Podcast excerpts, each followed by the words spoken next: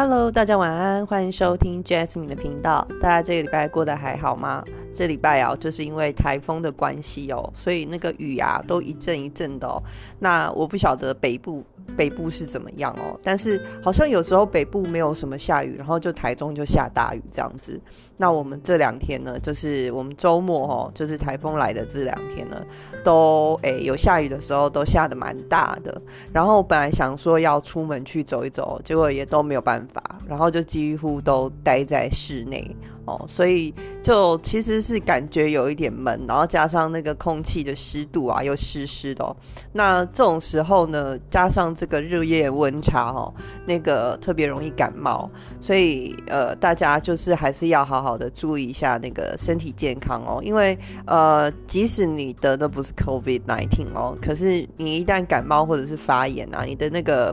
鼻腔黏膜啊，还是喉咙什么呼吸道的黏膜啊，都变得比较脆弱的时候。其实病毒也会比较容易进，就是影响到你啊，就是容易让你这个感染这样子，所以大家就是还是要注意一下哦。最近身边还蛮多人，就是听到蛮多人又确诊了，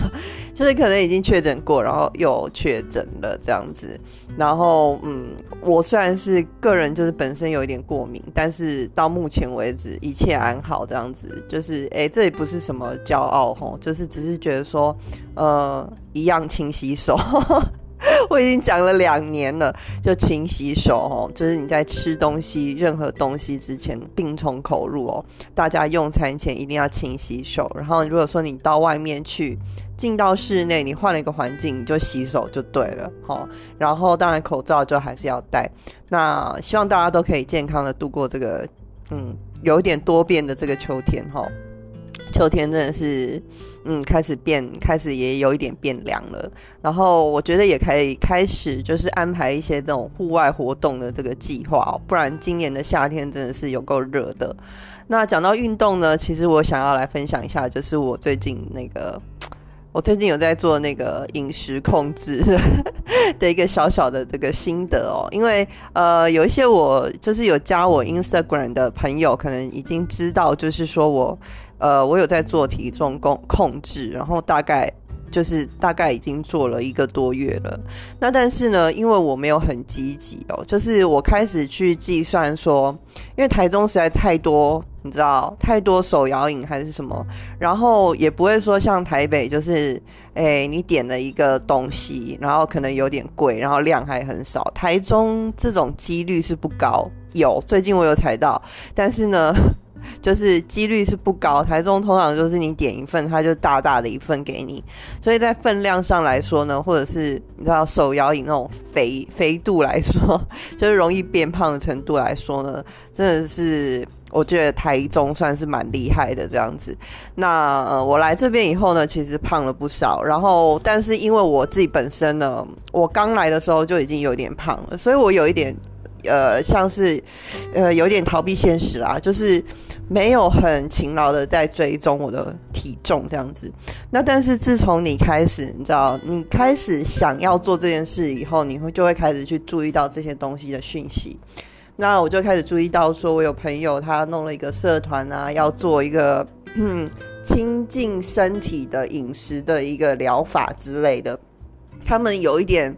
他们其实有点像直销，所以其实那个活动就是为了让说大家可以更好体验说如何使用他们的产品哦，这样子。那也不是很有名的，就是呃，算是一个某一个特定领域的一个直销啦，所以。呃，他可能很多人不知道这样，那我就不讲。就是反正就是，呃，有有这样子的，就是他们共同哦，第一个礼拜超猛，就是他们从第一个礼拜就开始只喝蔬果汁，这一点我真的是完全无法，就是 只喝蔬果汁，不觉得就是我们，就是我一直觉得我们人类就是杂食动物啊，那就是什么东西都要摄取均衡啊。如果说就是都靠那种蔬果的话。当然也是有吃素的人啦，但是你只喝蔬果汁，你连蛋白质都没有办法补充诶，你要怎么去吃？你要怎么去吃豆子？还有喝就是豆浆应该不算蔬果汁吧？对，那你要怎么去吃豆豆类的东西或者是什么去补充你的蛋白质呢？然后，所以我从一开始我就觉得，哎，这个方法好像不是很适合我。那他们后来就有又有，他们每一周都有跟动那个目标的那个菜单啦，对，然后就是他们有他们设计那一系列的那个目的啊。但是我就觉得，哎，这个好像不是我要追求的那种。平衡的那种生活，因为我希望我是一个可以维持一个固定的饮食方式或者是运动习惯，然后可以一直持续下去的这种方法。那我就一直很怎么讲？我就是一直很收敛的在做这些事情，然后我就。没有很积极的去改变我的饮食，那顶多就是计算说，哎，我这礼拜就是少喝了一杯手摇饮啊，或者是呃，我自己就是呃少就是饭就变成沙拉这样子，可是也是偶尔这样，就没有很积极。然后大概少了一公斤以后，一公斤根本就是宿便的重量吧，少了一公斤以后，然后就一直停在那，一直停在那，然后。对，然后，然后我就想说，难道我真的要回到以前那种疯狂运动的时代吗？就是大概两年前嘛，就是 COVID 之前，就其实，嗯，就是那一段时间。二零一几年啊，然后就是有常跟朋友出去跑步啊、爬山呐。我相信有些朋友知道啦，就是几乎周末都是在山上这样子的生活。对，然后那时候真的瘦超多，但是我觉得我脸色其实，我现在回去看那个照片，我并没有觉得那时候气色有很好，就是那时候已经是瘦到连胸部，我原来我还是蛮在乎胸部，就是那时候已经瘦到连胸部都快没了，就是很。很少，然后就觉得那个内衣啷啷，你知道吗？就是内衣松松的那种感觉。然后我现在是超级多副乳的，就是 那个程度差很多。然后我就想说，嗯，我好像没有想要回到那样子的时代，这样子。对，然后就在我这样子一直在犹豫徘徊，然后体重一直停滞不前的时候呢，当然我加入我那个朋友社团，就是我刚刚说。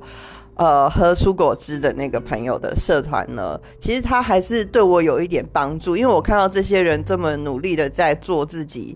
觉得是对的事情的时候，而且他们都做到了，就是真的每一餐都是用蔬果汁去打。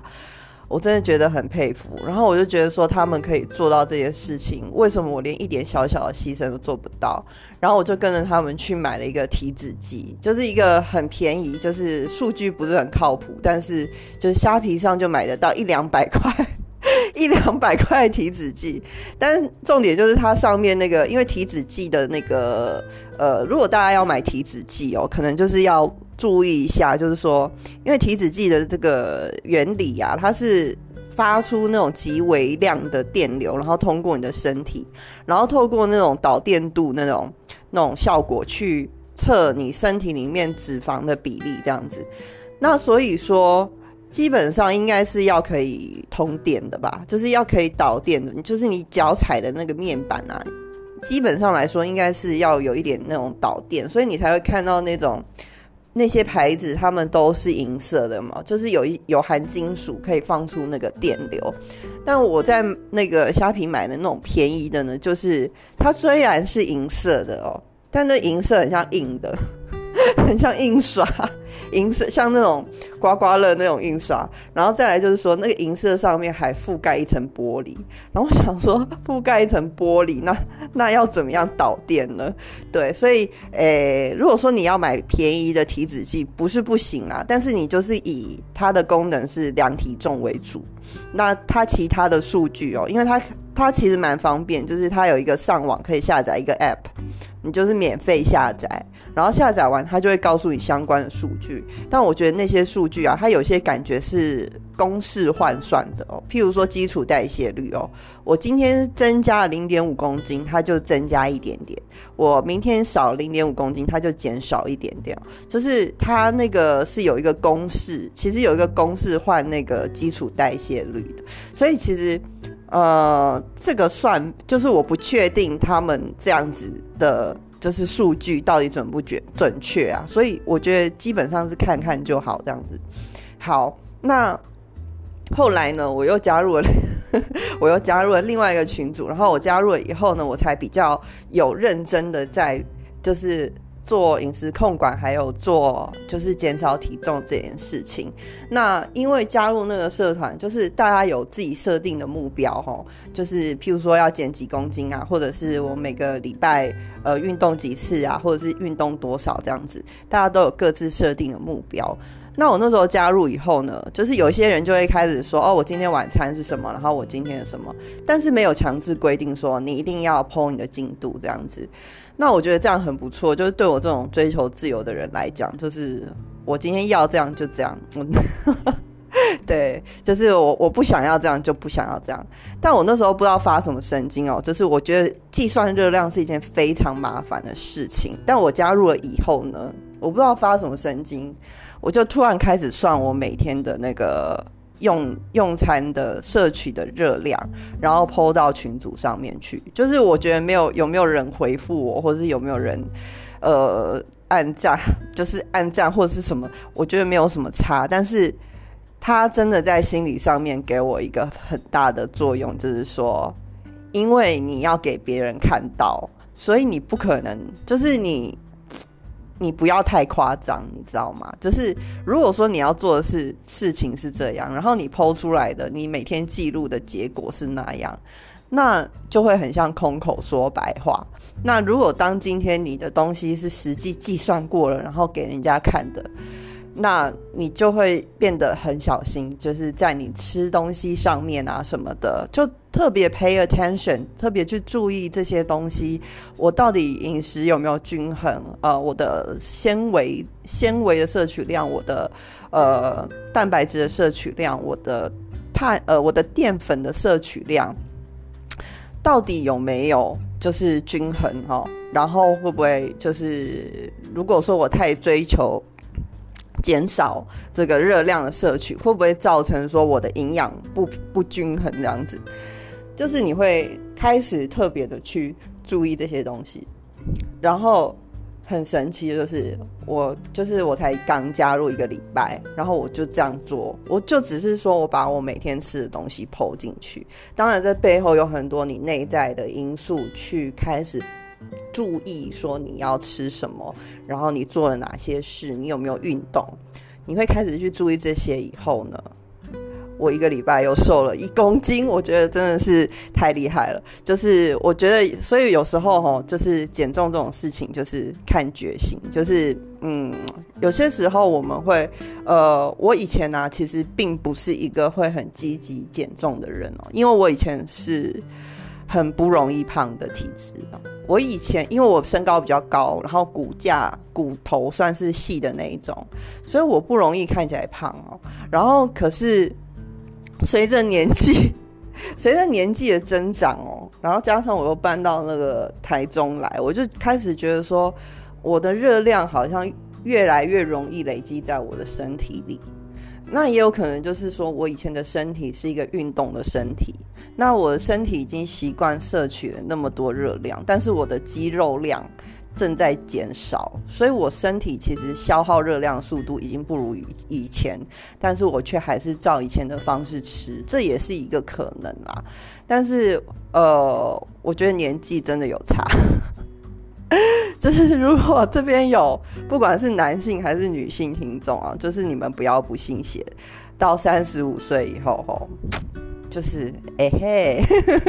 就是真的有差，对，就是你会开始发现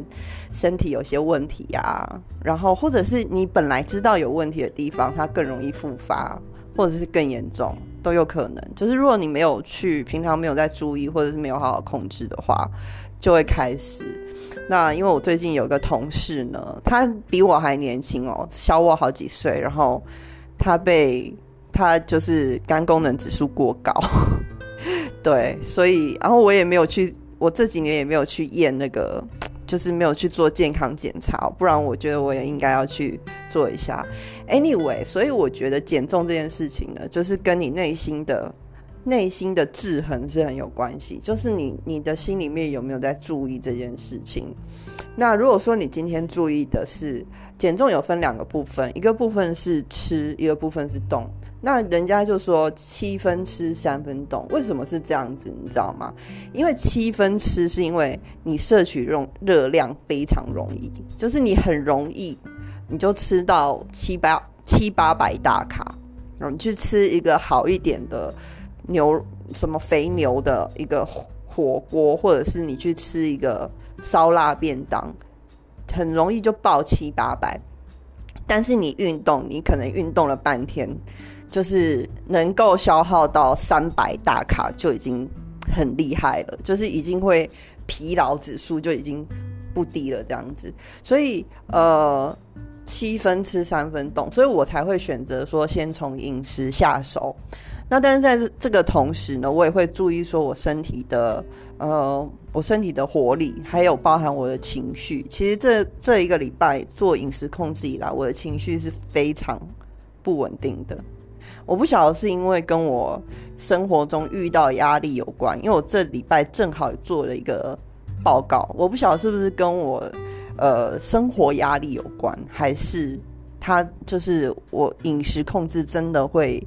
影响到你的心情，我不确定哦。但是呃，确实就是你的饮食控制会影响到你的呃心情，然后另外一个就是有可能会影响到你的体力。呃，因为碳水化合物哦，是我们身体哦最快转成肝糖的呃东西，就是人家说升糖指数 GI 值嘛，吼，那个如果说有在注意健康资讯的，